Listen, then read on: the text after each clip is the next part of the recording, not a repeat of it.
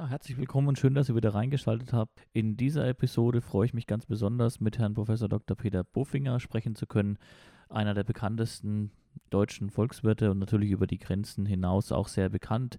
Er ist immer noch der Lehrstuhlinhaber für VWL, Geld und internationale Wirtschaftsbeziehungen, hat jetzt gerade sein letztes offizielles Semester als Lehrstuhlinhaber an der Uni ähm, abgeschlossen.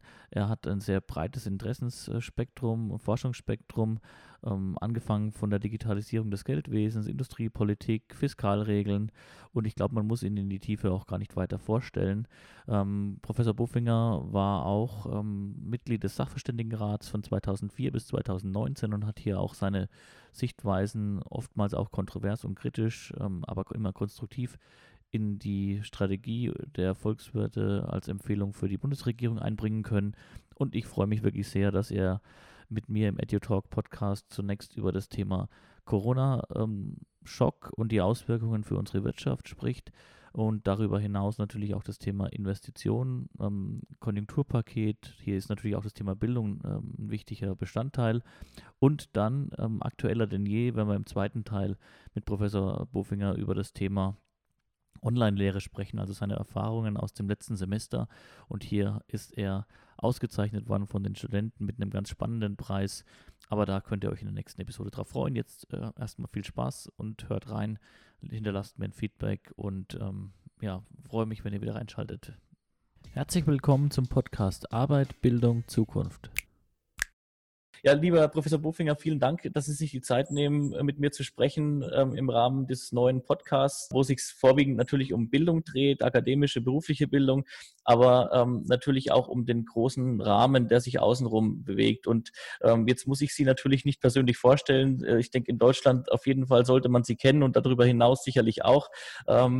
Ich möchte mit Ihnen heute sprechen über die Themen äh, Corona-Krise, die Auswirkungen äh, makroökonomischer Schock auf unsere Wirtschaft und in der nächsten Instanz natürlich, ähm, was bedeutet das dann natürlich auch für Investitionen in Bildung staatlicherseits und auch privatwirtschaftlicherseits. Und ausgehend davon würde ich mich weiter durchhangeln und über das äh, Semester mit Ihnen sprechen, das jetzt gerade auch in der Zielgerade sich befindet und ähm, da Ihre Erfahrungen abfragen wollen. Also ich würde vielleicht Ihnen zunächst nochmal den Ball rüberspielen. Ähm, was treibt Sie gerade um? Was sind die Themen, die Sie interessieren? Ähm, an was arbeiten Sie gerade? Welche Forschungsthemen?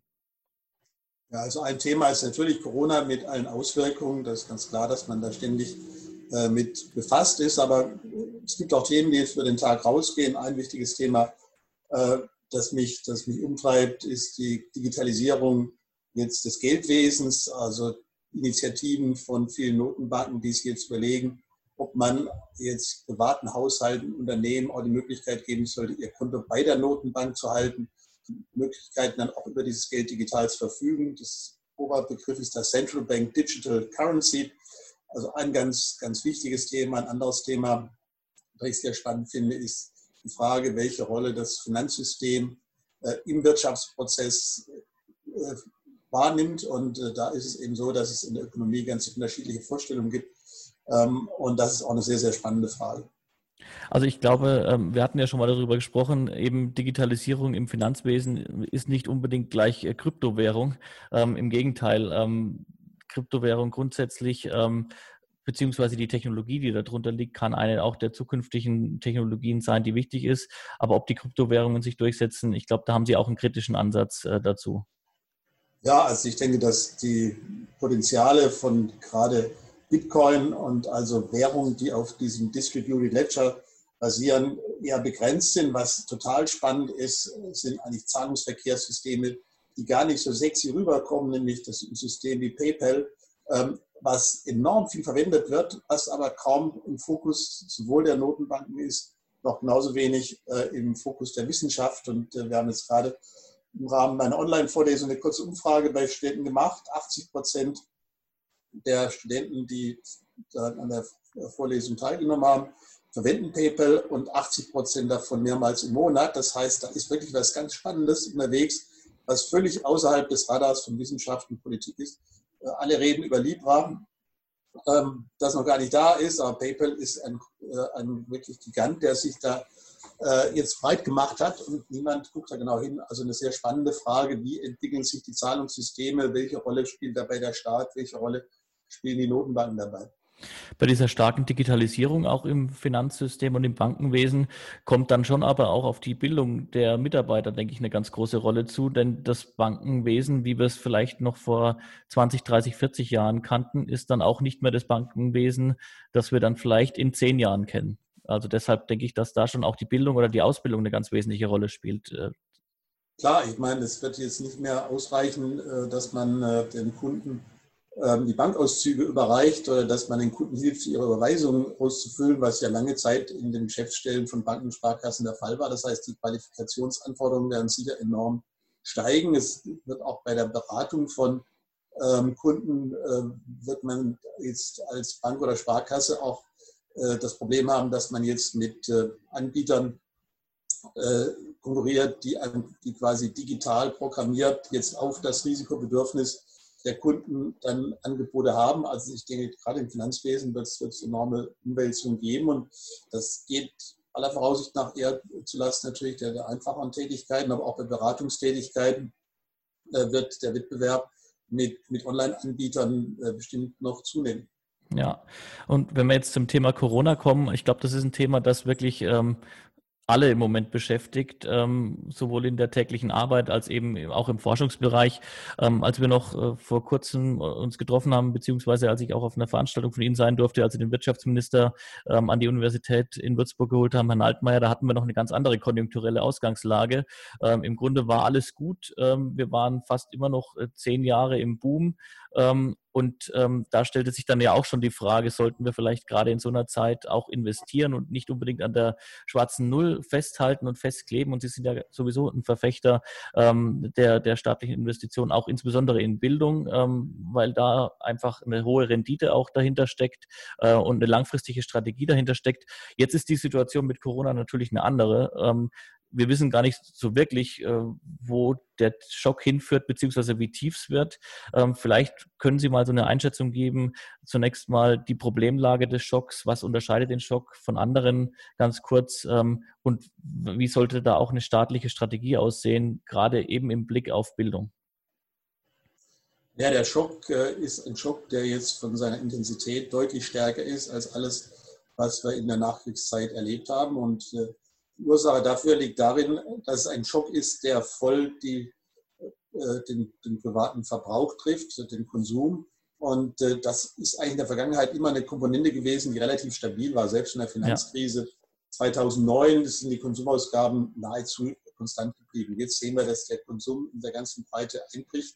Das heißt also, die Breitenwirkung dieses Schocks ist, ist wesentlich größer als die vergangenen Schocks. Und äh, ein Problem ist sicher auch, dass es natürlich sehr schwierig ist, äh, wie das Ganze weitergeht. Also die Finanzkrise, sage ich immer, das war vielleicht ein schwerer Verkehrsunfall.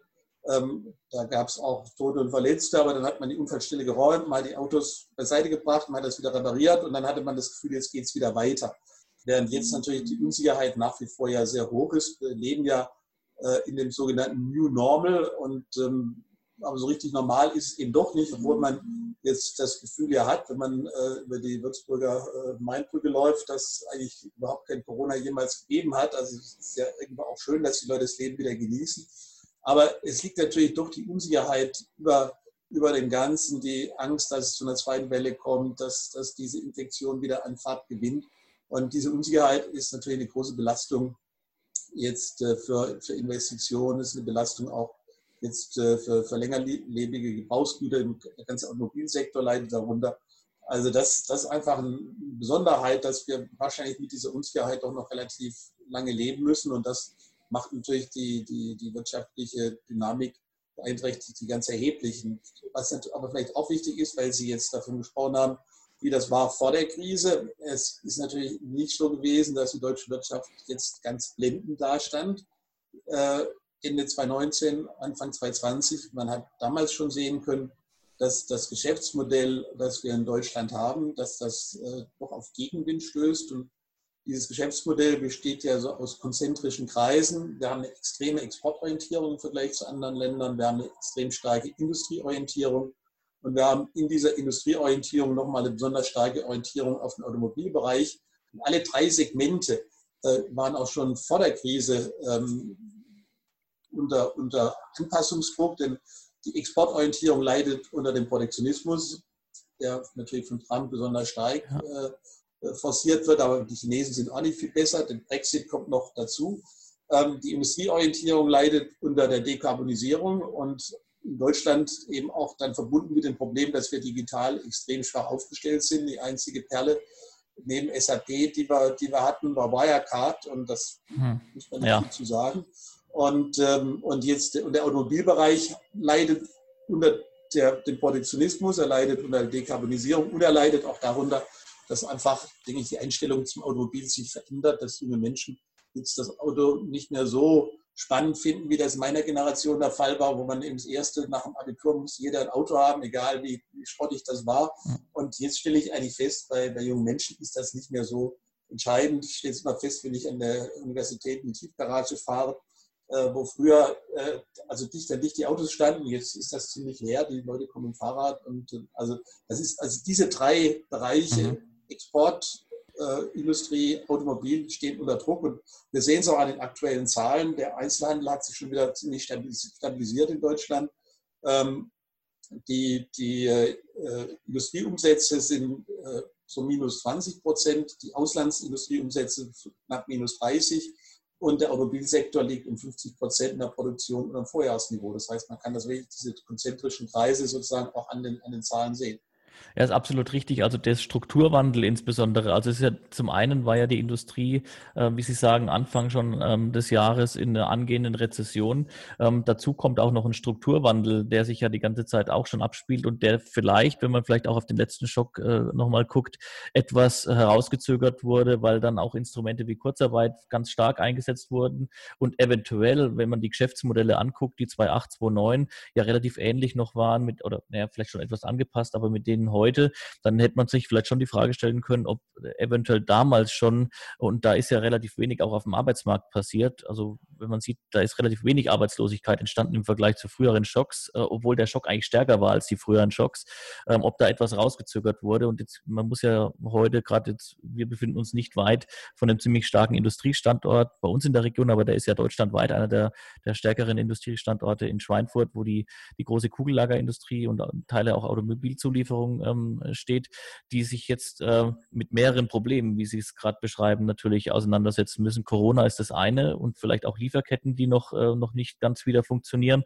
Und auf der anderen Seite eben dieser Strukturwandel und gleichzeitig auch noch der Wandel hin zu ähm, äh, Veränderung digital in den Geschäftsmodellen. Ähm, also ich glaube, das ist momentan schon eine ganz schwierige Zeit und wir wissen, gerade unsere Region ähm, lebt natürlich auch von der gesunden Industrie. Also wenn es der Industrie im Grunde gut geht, dann geht es ganz vielen außenrum bei uns auch gut. Ähm, und wenn die Industrie in Gefahr ist, dann, dann merkt das auch schon außenrum, merken das ganz viele Betriebe. Wenngleich natürlich jetzt Würzburg, wenn man gucken, ein sehr starker ähm, Dienstleistungsstandort ist, beziehungsweise außenrum wir auch noch sehr viel ähm, im Bereich der Gesundheitswirtschaft stärken haben. Aber ähm, absolut richtig, also der Schock ist natürlich wirklich massiv. Das Konjunkturpaket, das jetzt die, die Bundesregierung aufgestellt hat, ist auch sehr, glaube ich, sehr tiefgreifend ähm, mit, mit verschiedenen Facetten. In, findet sich auch Bildung wieder, aber es finden sich auch Zukunftsstrategien. Ähm, Stichwort, ja, gut, Elektromobilität, da streiten sich, glaube ich, auch die Experten, aber auch Wasserstoff spielt ein großes Thema. Ähm, wie schätzen Sie so dieses, äh, diesen Schritt ein, das, das, Konjunkturpaket mit Blick auf Unterstützung der Wirtschaft in der jetzigen Situation? Ich mich davor noch mal ganz kurz auf diesen Strukturwandel ja. zurückkommen. Also ich habe auch das Gefühl, dass man da auch einiges verschlafen hat. Also ich habe ja.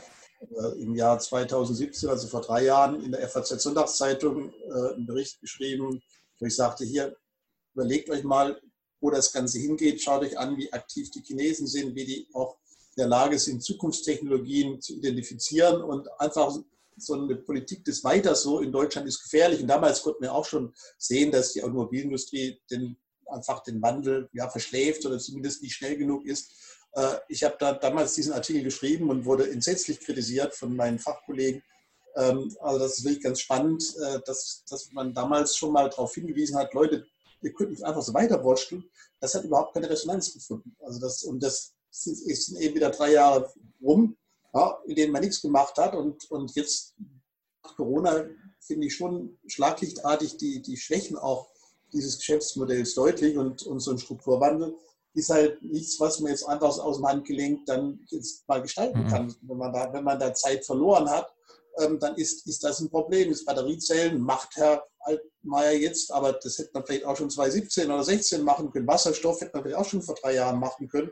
Also da ist einfach sehr schade, dass man, dass man da die Zeichen der Zeit nicht gesehen hat. Und da muss ich auch sagen, äh, haben auch viele meiner Ökonomenkollegen äh, Schuld mit dran, weil die eben der Meinung sind und waren, das soll sich der Staat lieber aushalten, der kann das gar nicht und der Markt wird es schon regeln. Und das, was wir jetzt eben erleben, ist eben die, die, die, die Antwort auf diese passive Strategie und, und das ist ja nicht einfach ähm, da so schnell das hinzukriegen. Also gerade Schnelligkeit so ist da ganz wichtig in der Sache, glaube ich. Und wenn man da eins, zwei, drei Jahre verschläft, ähm, Sie haben es gerade angesprochen, andere Länder, die natürlich vielleicht nur bedingt vergleichbar sind aufgrund ihrer ähm, Regierungssysteme, ähm, aber die sind halt einfach viel schneller in den, in den ähm, Strategien.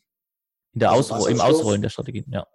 Also Wasserstoff hätten wir auch schon vor drei Jahren eine Wasserstoffstrategie machen können. Mit die Batteriezellen hätte man auch schon früher machen können. Man man sah ja, dass die Chinesen da sehr viel machen. Und wenn wir so autoabhängig äh, sind, dann einfach da die Augen zuzumachen, äh, wo so eine Batterie doch 40 Prozent der Wertschöpfung des Automobils ausmacht, das war schon nicht besonders gut. Aber wie gesagt, das hilft jetzt auch nicht mehr. Äh, das Konjunkturpaket insgesamt finde ich, finde ich richtig, dass man, dass man Impulse setzt, dass man versucht, die Konjunktur zu, zu stabilisieren. Ich bin allerdings jetzt, was die einzelnen Maßnahmen angeht, auch nicht mit allem glücklich, also ob es sinnvoll war, 20 Milliarden für die Mehrwertsteuer und ich glaube nochmal 3 Milliarden für diesen Kinderbonus auszugeben. Ob das wirklich das Geld an der richtigen Stelle dann eingesetzt ist, kann man Fragezeichen machen, denn die, die Einzelhandelsumsätze, also schon vor dem ähm, jetzt Konjunkturpaket, die Einzelhandelsumsätze im, im, im Mai sind schon über dem Vorjahresniveau. Und äh, die Gefahr ist halt, wenn man jetzt äh, die Mehrwertsteuer senkt, wenn man Kinderbonus gibt, dass es eben ankommt beim Onlinehandel, dass es ankommt in irgendwelchen Elektronikprodukten und nicht da, wo es eigentlich hin müsste, nämlich insbesondere beim stationären Handel, der wirklich am Stock geht. Und da hätte man, glaube ich, gezielte Maßnahmen auch, auch machen können. Und das ist dann schon ein bisschen schade, ähm, dass dann so viel Geld jetzt in die Hand genommen wird, um dann, wo dann doch vieles wirklich sehr, sehr ungezielt äh, dann, dann verteilt wird. Ich hätte mir gewünscht, dass man, dass man viel stärker auch noch Unternehmen mit Abschreibungsmöglichkeiten fördert. Also beispielsweise eine Sofortabschreibung, wenn man jetzt technologische äh, Transformation macht, wenn man ökologische Transformation macht, dann man sagt, wenn du dieses Jahr investierst oder in den nächsten zwölf Monaten investierst, kannst du das sofort abschreiben. Wenn man das mit Verlustrückträgen verbunden hätte, dann hätte man viel mehr in Richtung Transformation machen können, als jetzt diese Mehrwertsteuer, weil die kommt äh, beim Baugewerbe kommt die sehr gut an. Das, das, da hat man es mit großen Beträgen zu tun. Da machen die drei Prozentpunkte echt Geld aus. Und, äh, und, da lief es vorher aber ja auch schon ganz gut, ne? Eben, das ist völlig unnötig. Also da, da, gerade in dem Bereich geht ein Haufen Geld einfach so äh, ins Leere. Und deswegen wäre das schon schön gewesen, wenn man ein bisschen gezielter die Maßnahmen dann noch, noch gesteuert hätte. Ja, wenngleich ich auch Ihnen da recht gebe, dass insgesamt schon da, glaube ich, sehr schnell und auch sehr konsequent gehandelt wurde und auch grundsätzlich schon die richtigen Hebel gesetzt wurden, dass unsere Wirtschaft auch wieder schnell in Schwung kommt.